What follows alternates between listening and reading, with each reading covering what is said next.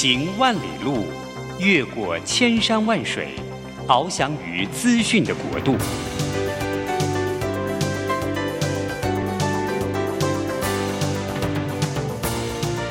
以全方位的视野，飞向更高更远的目标。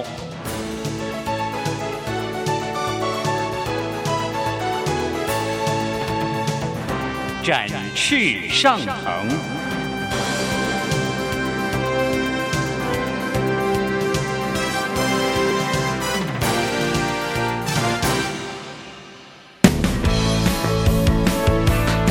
这充满挑战的商业环境中，唯有洞察人性需求，才能掌握市场趋势和议题。品牌行销，消费生活，让王福凯和您一起侃侃而谈。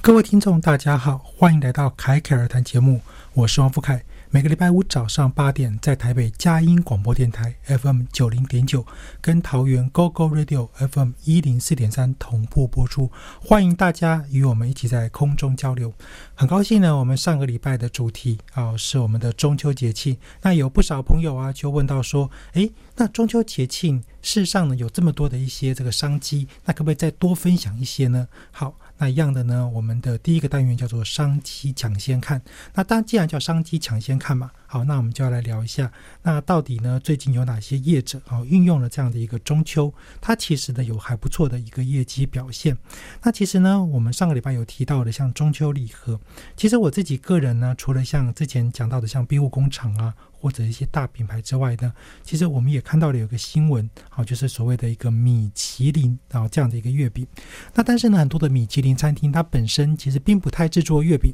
哦，它可能比较像是一个口味的授权，所以呢，他们的贩售的通路呢，其实比较偏向是在百货公司。那我自己呢，就有一个很特别的感觉，就是说过去去百货，其实买一些礼盒的需求性是蛮高的，可是呢，其实会因为受限在，就是说这个百货公司有哪些专会。进驻啊，或者是哪一些已经既有的品牌长期合作。但是呢，像是这种米其林餐厅啊，或者是这种所谓的一个更高档的一个所谓的食材的应用，它所做出来的中秋礼盒，其实对于有很多的一些主角来讲，他是很有兴趣购买的吧。好，所以呢，从百货公司的一个切入点来看的话呢，那这个新闻其实就分享到的就是，对于有不少的一些这种所谓的米其林，或者是我们讲到这种这种顶级餐厅，好，它自己本身虽然说有贩售，但是它是比较少量的，那它主要呢是提供给。这样的一个百货公司好来做贩售，那当然呢，在今年其实我们也看到了，好像是这样的一些所谓的礼盒的包装，其实也同样的很多的消费者其实非常的在意。像我自己在收礼盒的时候呢，其实我就有一种感觉，就是说今天这个礼盒的好不好吃，其实很难去判断，但是好不好看。哦，就很容易去产生一种所谓的一个情绪的一个连接，所以呢，像我们在送礼的时候，也其实有时候除了口碑好不好吃之外呢，这个礼盒的包装设计啊，是不达到一定的水平，也是很重要的。所以呢，像我们就看到有的是什么运用那种设计大师，好，他的一个百年的作品。那当然，像这种百年作品呢，对于很多人来讲，就很像是一种收藏品。那但是呢，如果今天他还是只是用一些这种纸啊，啊，或者是一般的这种包材去做一个包装的话，其实消费者其实不太容易的去做长期的收藏，他可能怕潮湿啊，或者是过一段时间觉得说很占位置，所以呢，他可能就结合了像这种所谓的一个硬壳的行李箱啊，或者是一些提箱。那消费者他其实拿到的时候，他就觉得哇，这个好特别啊，我觉得说，哎，我好想要能够用这样的东西呢，再来去做一些其他的再利用。那当然呢，这个接下来呢，我们就要讲到的第三个商机的分享。好，其实就是我们讲到的像烤肉的一些环保的议题了。好，其实我们刚刚在讲到，就是说这种一个礼盒，它其实开始越来越强调这个环保之外呢，其实我们也看到了，因为近年来烤肉除了因为受疫情影响之外，其实有很多的情况之下呢，大家在烤肉的时候呢，会有一群人啊一起呢到某一个特定的空间去烤肉，但是烤肉的时候呢，可能会有一些这种所谓的环境啊，包含了这种所谓的一个空气啊，啊，或者一些烤肉的烟尘啊，甚至你的这个地方适不适合烤肉。所以呢，在有一些业者呢，他就会推出所谓的一个比较偏向环保的烤肉。它在环保烤肉的概念是这样子，就是说它不一定所有的食材的料理呢，都一定要使用这个木炭。那当然有人会说，哎，烤肉不用木炭，好像似乎就不太正宗。但是呢，其实从环保的角度来说，烤肉呢，其实可以有一部分的食材，它可以用木炭，好，例如说，诶，它比较特殊的这个香气呀，或者是说，诶，它这个食材呢，用木炭去做料理，它的味道是比较好的。可是其他的食材并不需要所有的都需要用到木炭，甚至呢，我们就看到了有一些它可能用电。啊，或者是有一些呢，它其他用焖煮的方式呢，甚至像我们在很早以前小时候，啊，有没有那个什么头油给啊，好土窑鸡啊这些，所以呢，就开始有些业者就在想说，我如何可以在减碳的情况之下，那当然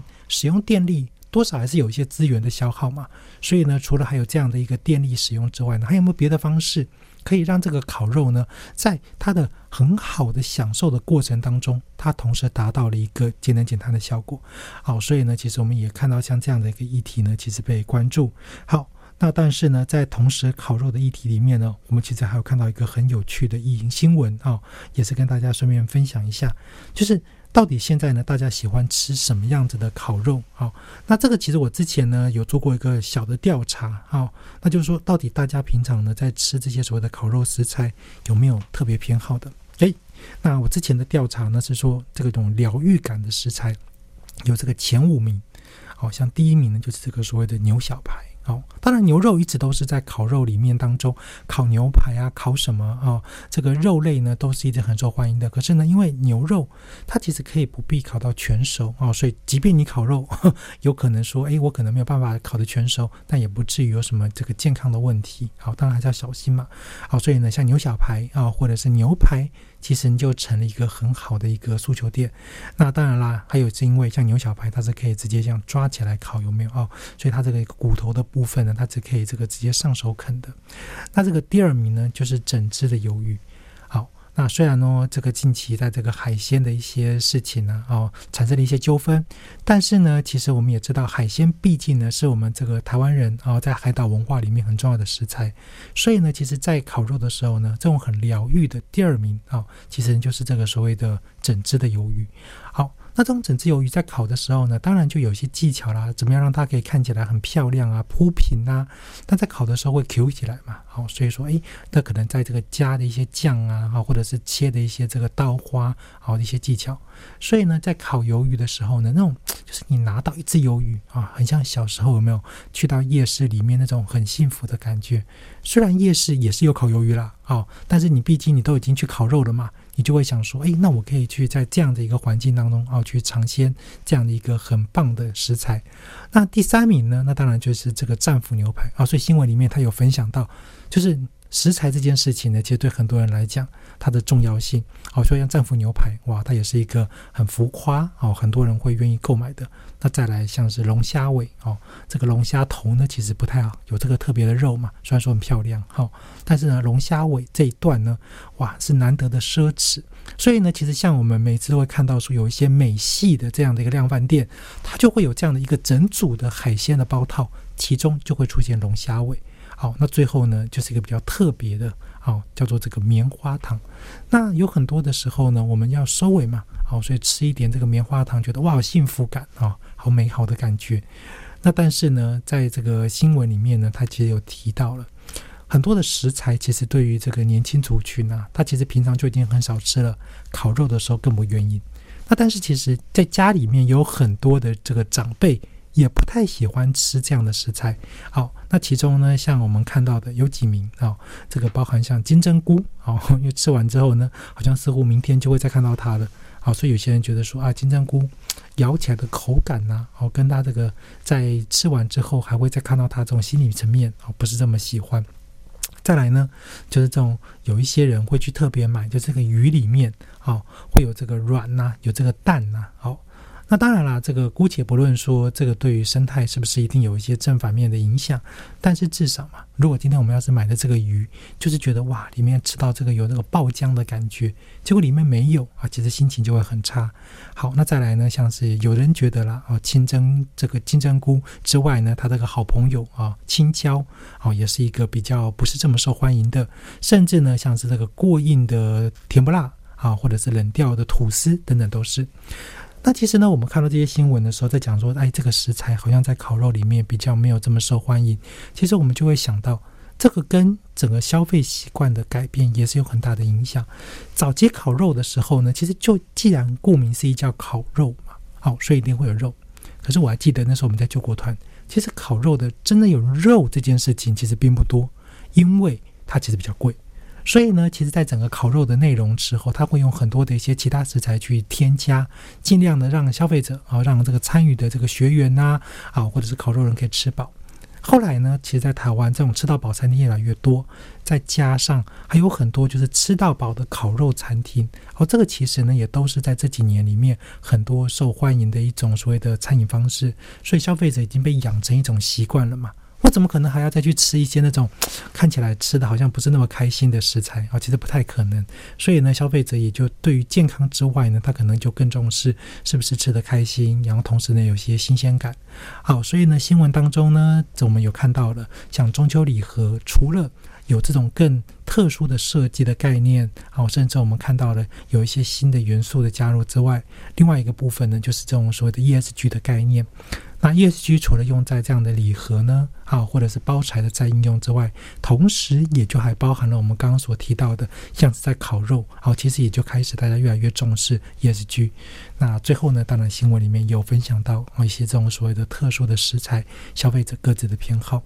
那当然，其实我们还是要在这边呢，也跟大家这个分享一个概念，叫做幸存者偏差。就是其实我们看到新闻里面的这些报道，新闻绝大多数呢都会报道好的嘛，啊，你总不会说啊这个很糟糕的食材呀，啊一天到晚报，即使有，它也就是有提到而已。所以呢，其实我们就会发现说，哦，有这样的一些议题呢，其实很不错，而且呢，其实是对于一些年轻族群来讲会感兴趣购买的。可是毕竟那就叫做幸存者偏差，特别好的。存活下来的才会被关注，所以呢，如果今天要是说，哎，那能够让这些这个业者呢被看到之外呢，我们也可以稍微想一想，说是不是还有一些很不错的业者啊，或者是品牌也有机会曝光？那当然，其实呢，这也是对整体来讲的发展，好可能会是有更多元的。好，那一样的呢，我们先休息一下，听个音乐，等一下再回来。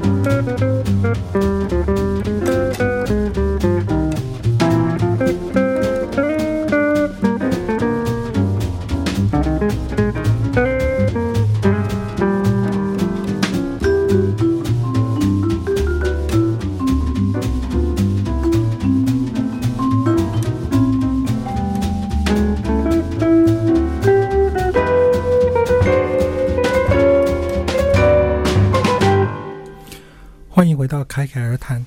好，那今天呢，我们的节目一样在聊的是中秋节庆。好，那这个单元是凯老师聊品牌行销。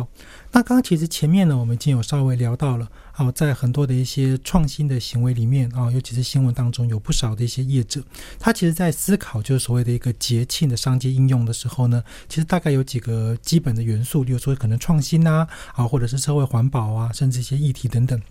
所以呢，我们就从这个理论的角度，好，从一些这个消费者的一些特定的行为里面，好，我们来看看还有哪一些是可以帮助业者。好，来做一些更好的一个整体性的经营跟发挥的。好，那其中呢，我们可以先看到的第一个议题当中，好，其实就是对于消费者来说，到底什么叫做有价值的节庆？那其实，在理论里面呢，我自己在之前啊，曾经稍微的分享过，就是有价值的节庆，它本身一定要必须有一个所谓的切入点，也就是。对消费者自己本身以及参与这个节庆的共同者来讲，所以呢，我们会从两个面向而来做做这样的一个理论分析。第一个是，如果今天你是一个业者，你本身想要去规划一个节庆活动。那你必须要从哪些面向？那首先呢，你第一个面向就是要从举办方。好，例如说，今天我要去办一个大的节庆活动，不论今天你说像是在百货公司店里啊，好，去做一个大的促销方案呐，母亲节、父亲节，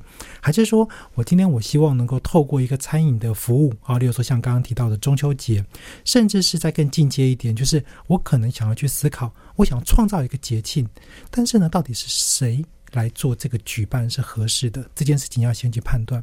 举办方这件事情呢，像百货公司，它通常就是一个比较大的资源拥有者，所以他自己会去举办一个比较大的节庆活动的规划。但是呢，毕竟里面这么多的专柜啊，不论是服饰啊啊，或者是我们看到的一些各种这个厂商的进驻，甚至精品啊、餐饮啊，那你是一个主办方，那。你要不要参与，或者要不要加入，就取决在于你这个主办方在规划时候的一个完整度。所以呢，在我们的规划的时候呢，这个主办方一定要讲得很清楚，我到底是从什么样的一个逻辑去做这个企划。那在我们做企划的时候呢，诶，我的节庆的目的跟节庆的必要性一定要先去描述嘛。就像刚刚提到的中秋节庆，其实中秋节庆有很多的元素是还没有被发挥的，只是我们也想不到该怎么样的去结合。例如，如果今天你说，哎，我可能是一个商圈的理事长，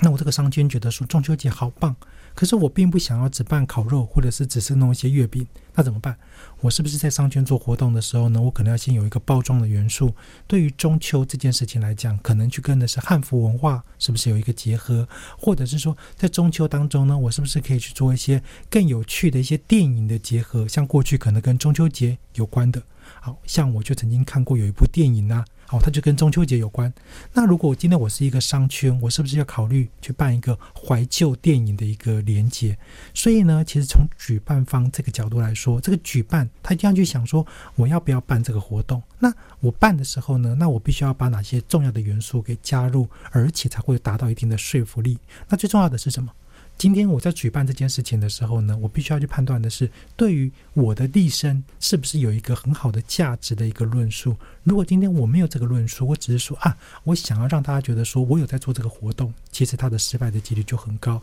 所以举办这件事情，它的一个很重要的前提条件就在于我让人感觉到我就是适合办这个活动。那当然，越大的节庆活动呢，它要找到的第二个层面呢，叫做参与方。它就很重要了，就像我们看到的，之前有聊到热气球，好，那热气球节，你说，哎，我正好这个时间点没办法跟整个中秋节庆搭配啊。但是，哎，如果今天我特别想说，我在热气节当中，我想要放一些有特别意义的，什么嫦娥在天上飘啊，或什么什么在天上飘，好像风筝节哦，可能也是一种。所以，像什么热气球节啊、风筝节啊等等，那这个时候呢，在参与者里面，他就会去想说，我能不能够加入？我觉得跟我有关、有连接的元素。那当然，今天你说参与者到这边也要有个计划书、计划的方向，当然也是啊。如果今天你说，哎，我都没有一个好的规划，突然呢莫名其妙，我就想说，那我就要做这件事情，那大家为什么要参与？好，那有些时候呢，这个参与方他本身也需要有一些自己去规划的一个重点。就像我们看到了，如果今天你说啊，对于很多的年轻族群来讲，今天要开学了。开学他真的很想参加吗？没有，他是一种被迫的行为。对于这些不论是这个出版社啊啊，或者是一些这个文具商，那他这个时候呢，当然可能就要考虑说，如果今天像是这种比较大的书商平台，好，那他如何的去做一些结合？那到时候呢，这些参与者呢，他自己本身也要有一些想法。好像现在正好呢一样的，哦，又是中秋节又要开学了。那开学的前后期间，大家都没有想过。这两个节庆之间的连接点，开学其实事实上，大家其实最害怕就是什么？一开始的时候，大家同学都不认识嘛，好，互相的这个很陌生，尤其是从这个高中升大学啊，啊，或者是换一个新年级啊，这些情况之下，所以呢，如果是我的话，我一定会去想说，我是不是可以从这个参与方，就是我这些文具厂商或者是书商。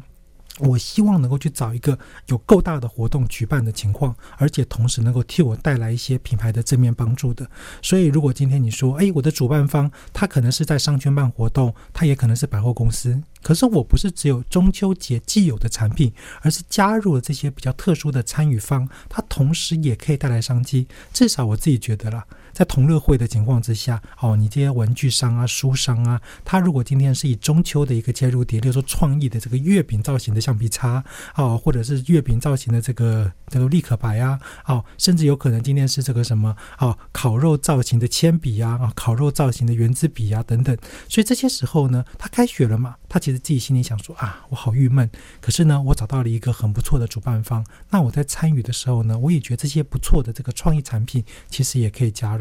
所以呢，对于参与方来讲的话，其实事实上呢，它并不是单纯的末端消费者，而是从企业的角度。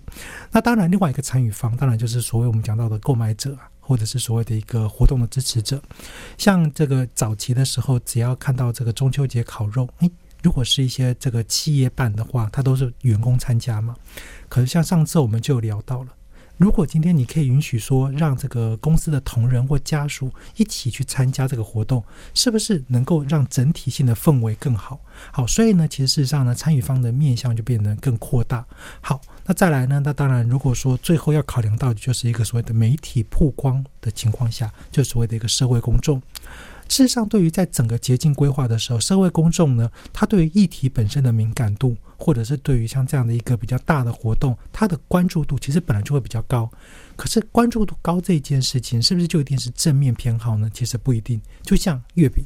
坦白说，这几年大家因为这个所谓的减碳啊、节能啊，好，所以有些包装其实是包装的越来越简陋。大家理解，就是这个很重要，简单简单很重要，但是并不代表我想要送人家一个长得很丑的月饼盒。好，那同样的，大家也会对于说在吃这件事情上面会稍微的比较小心一点。啊，因为吃太多呢会胖嘛，所以呢，其实，在吃的时候呢，也很多的人会想说，那我是不是就考虑一下，我不要吃这么多？所以月饼的分量或者是月饼的大小，自己吃，那当然一定要小分量啊。所以很多的超商，它也可能就会推出，例如说一个，啊，或者是说你可以买散的。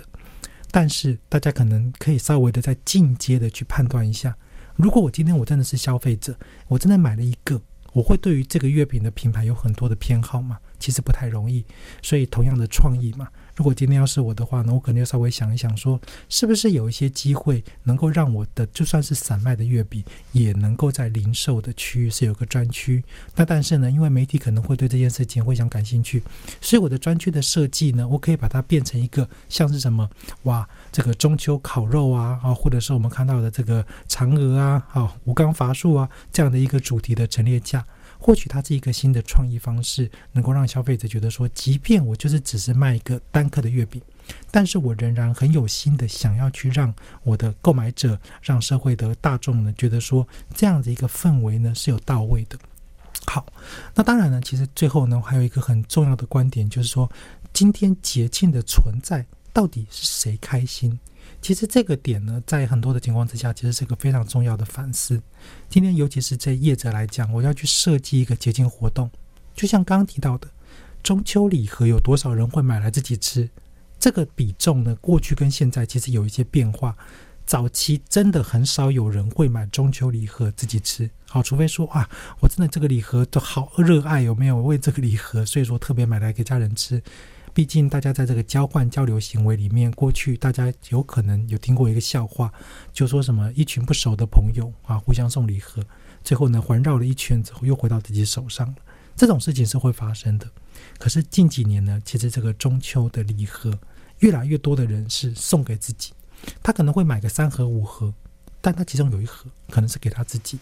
甚至现在还有很多的一些我们看到的啊，就是比较新潮的这种所谓的社交活动，它其实就是大家带月饼互相分享。它既一个达到了这个礼盒之间，就是诶，我想送你这个礼盒，那我送你的时候呢，我也知道你吃不完，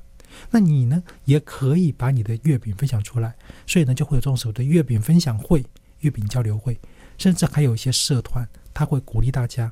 就是把你可能吃不完的月饼呢，可以捐给一些特定的对象。他可能是游民，他可能是一个生活比较拮据的人，他就没有月饼可以吃啊。你要是把你的月饼送给他，其实你也是一种分享。所以呢，其实事实上呢，到底谁开心这件事情，其实在节庆当中很重要的。那但是不要忘记了，谁开心就会有谁付钱。好，谁付钱？中秋礼盒，他的付钱的人，企业端其实占了很大的一个比重。所以企业知不知道你这个品牌有在做这件事情？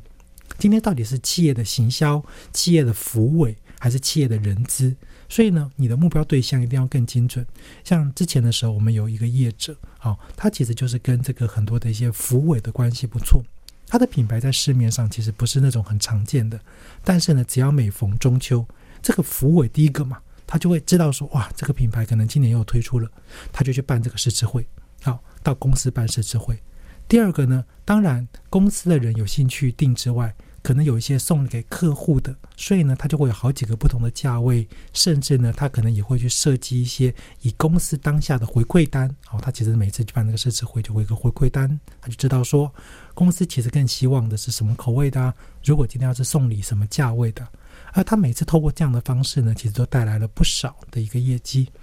那其实就又回到了刚刚讲到的烤肉。其实大家去吃烤肉的时候，烤的人本身开不开心？像我就很喜欢烤肉，但是我喜欢烤肉给别人吃。好，烤的这个过程很欢乐，所以呢，有很多的店家他其实在思考说，我今天我取代掉了烤肉行为，就只有烤肉的肉的结果，其实是稍微无趣的嘛。因为对很多人来说，最有趣的那个时间就是在烤肉的过程，甚至很多的人因为怕尴尬。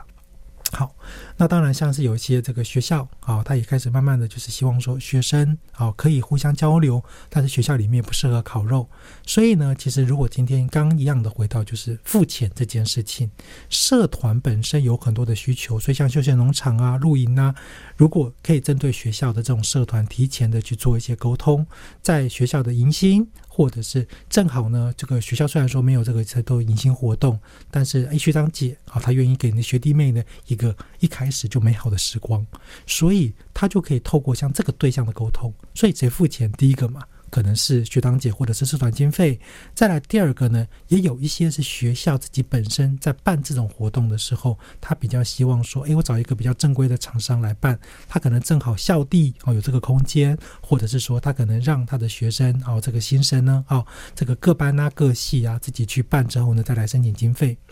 最后呢，其实我们把这两个概念结合起来，也就是回归到了到底谁是真正有钱去购买它，以及谁在后期的享受这两件事情呢，必须要先想清楚。今天如果说我要是让一个中秋节庆本身的设计的对象是给那个末端很开心去享受的人，可是他自己口袋不够深，或者是他在花钱的时候，他其实并没有真正的认为这是一个有价值的。他每次去外面吃，他觉得吃的很开心，但叫他自己掏钱，他可能就不愿意。好，那这时候业者呢就要想一想，我是不是要把这两者重新去做一个角色的转化？究竟是谁吃会开心，跟谁付钱他可以接受？毕竟呢，对于这个中秋节来讲，送礼盒送给别人，烤肉呢也可以自己吃。但是呢，业者如果同时去思考这两个不同的面向跟观点，或许可以找到一些新的商机。好，那一样的呢，我们先休息一下，等一下再回来。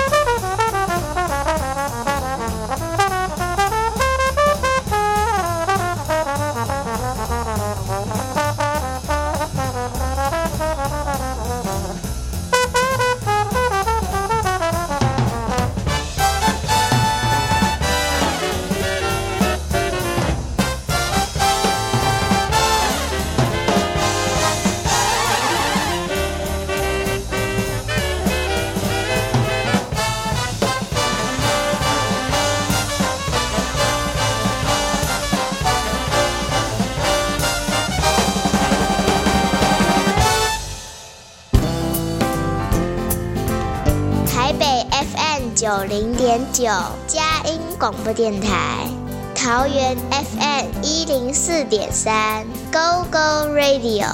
宜兰 FM 九零点三 Love Radio，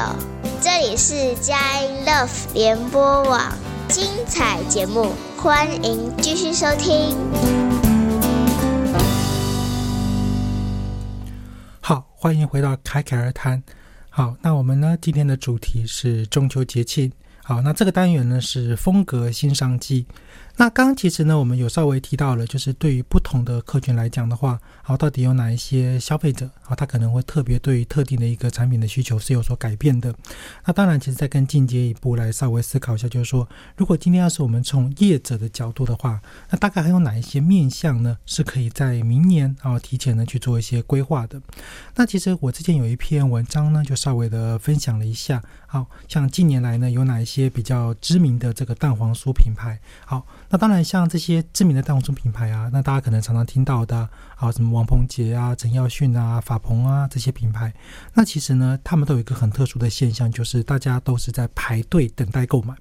那其实以商机这件事情呢，它其实会有一个很有趣的面向，是说，如果今天你说我要去做创新的行为的时候，那创新的行为到底是不是我只要做了就会有效？那我们可以稍微的从过去的这些经验里面来分析一下。第一个嘛，得奖。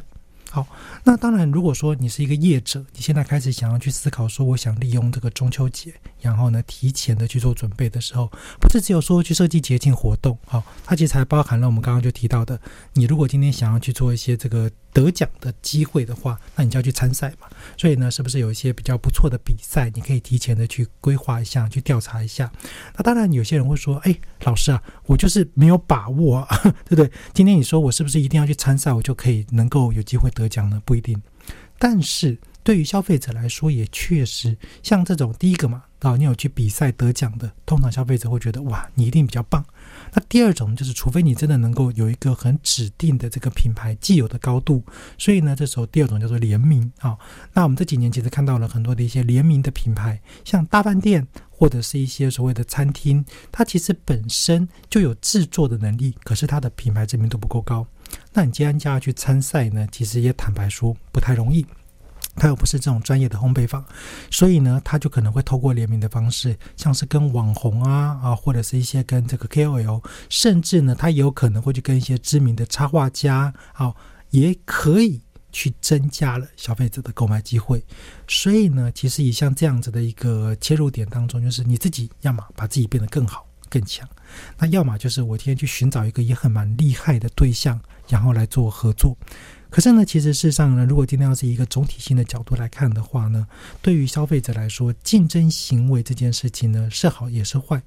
就像我身边很多的朋友，他其实为了要能够去找到说，他送礼呢，不要很容易跟人家这个撞到的，好，因为其实刚刚其实提到有这些这种指标性的品牌，大家基本上呢也都是选这几个品牌，所以呢，有些消费者就会觉得说，哎，我买了呢，我送给别人，好像似乎是可以的。但有些人会觉得说，我今天我买了要送给别人，结果有五个人都送同样的品牌，好像似乎不太好。所以呢，其实对于有一部分的消费者来说，他可能就会去稍微想一想说，那我到底要不要哦去选一些比较独特的品牌？所以第三个呢，就是塑造对消费者来讲的既有价值。好，那消费者的既有价值是什么？其实我们就回到了在从这个开始分享中秋的时候，我们常常会讲到年轻族群。年轻族群确实是一个在购买礼盒的需求性是比较低的，但是烤肉需求性是比较高的。那反过来，今天以上班族来说，他烤肉也会烤，但是毕竟到了一个年纪了，不会一直烤。所以呢，如果我们把两者结合，你送一个烤肉礼盒的，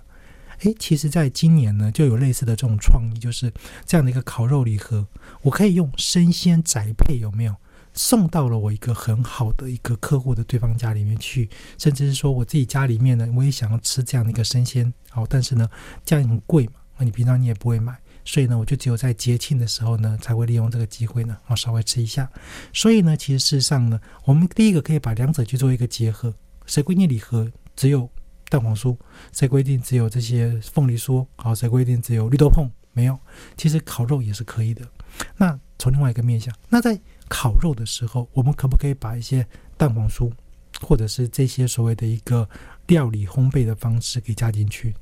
好像之前我们就看过嘛，有一些这个面包店，它其实自己本身它的这个烘焙的面包啊，啊或者是这些所谓的相对的这个食物啊，其实是相当有吸引力的。可是每逢只要碰到了这个中秋节，他就开始犹豫了。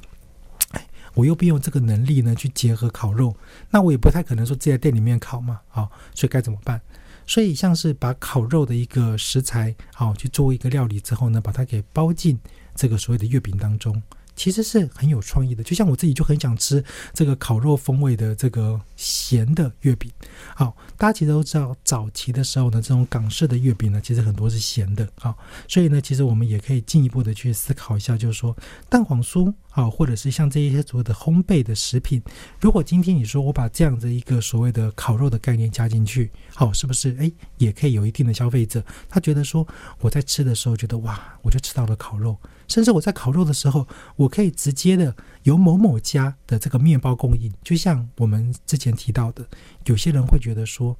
只要每次吃吐司都觉得哇，在烤肉吃吐司很悲伤。但其实好吃的吐司在烤肉的时候那是加分项。那再来，如果今天你说我的蛋黄酥可以在现场烤呢？哇，大家有没有想过，在烤肉的时候可以烤蛋黄酥，烤自己最喜欢的这些烘焙的料理，那是不是也是一个创新？只是如何业者用一些方式让他的东西可以在现场烤的熟，好，或者是说他先做了一个初加工，好，他做了一个初步的一个半成品，然后让消费者来烤。像之前呢，我们就看过有一些这个所谓的海鲜业者，他其实就是把他的海鲜好用锡箔纸啊包起来嘛，好，他在贩售的时候呢，诶，消费者呢，他其实可能就是在烤的时候更方便，甚至呢，他可以用这种窑烧的方式呢，把它给丢进去烤。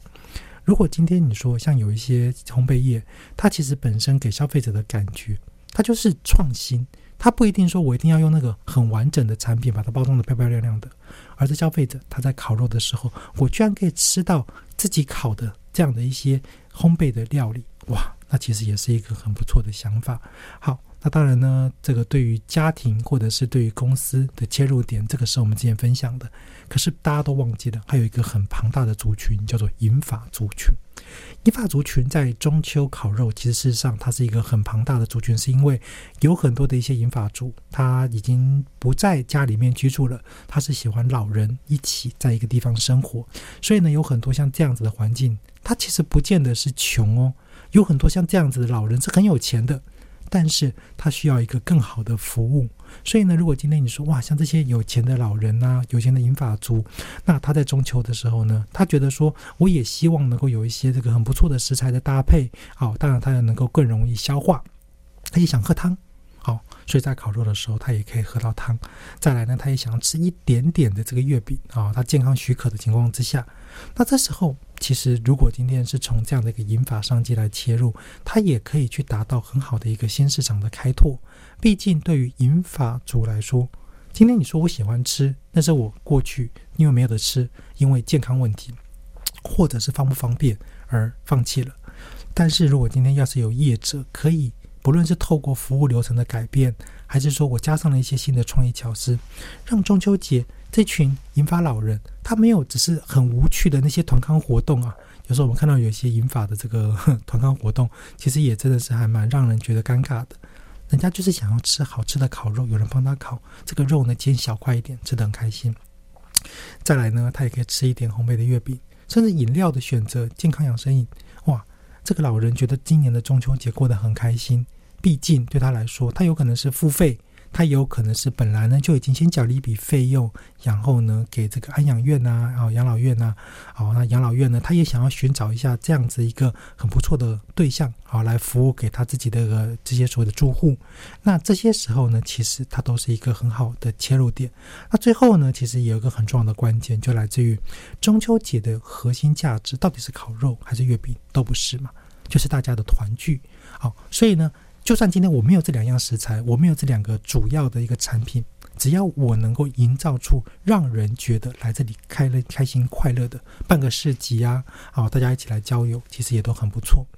好，那一样的呢，我们稍微休息一下，听个音乐，等一下再回来。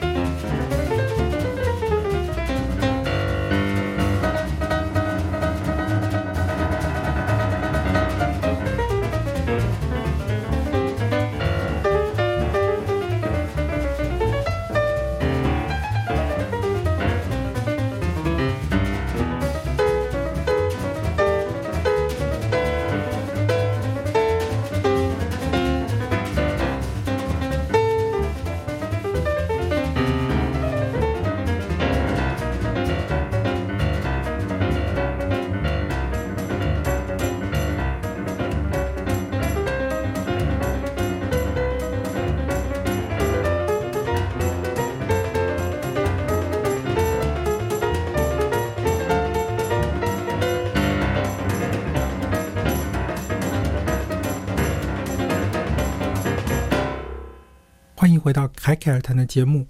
好，那我们今天呢聊的主题啊是中秋节庆。那我们今天呢进到的最后一个单元啊叫做来点新鲜货。那当然这次的呢就跟我们的中秋主题好的关联性呢其实是相当高。好，那这一次我们要分享的呢啊是这个布克文化啊出版的吕生达职人手作吐司全书以及贝果全书。好，大家会想说，哎，老师啊，你怎么从这个从行销的书啊，分享到了烘焙的书？其实呢，这个我先讲一个前提，是因为刚好中秋节，其实对于很多人来讲，他其实会觉得说，我今天我很想要自己啊，在家里面呢，也能够跟我的家人来做一些分享。所以呢，其实不论今天你说啊，我今天是很喜欢自己在家烤肉啊，还是自己在家做烘焙，有些人他可能就会好奇说，那我有没有一些可以参考的书籍呢？那其实当时的时候呢，啊，我在这个社团里面啊，在之前有分享过，有一些社团其实有不少的人他可能会购买。那其中有一位呢，啊，就是这个书的作者，啊，这个吕生达。那其实呢，在我看这个书的时候，我自己其实本来稍微很犹豫一下，说我到底要不要来尝试看看啊，自己呢也能够啊来做一下料理，因为毕竟呢看了这个作者的这个背景啊，发现说哇，他真的是在这个烘焙业其实也相当的有一些这个经验啊。那他也出了很多这样的一个书籍。所以呢，我在看的时候呢，其实就有几个分享好给大家。第一个呢，就是这书呢，其实呢，在它的整个料理的一些这个步骤啊，哦，跟它的这个图案的这个说明呢，其实我觉得都算蛮清楚的。好像其中呢，这个贝果的部分啊，有个就是意式香料贝果啊，VS 迷迭香起司贝果。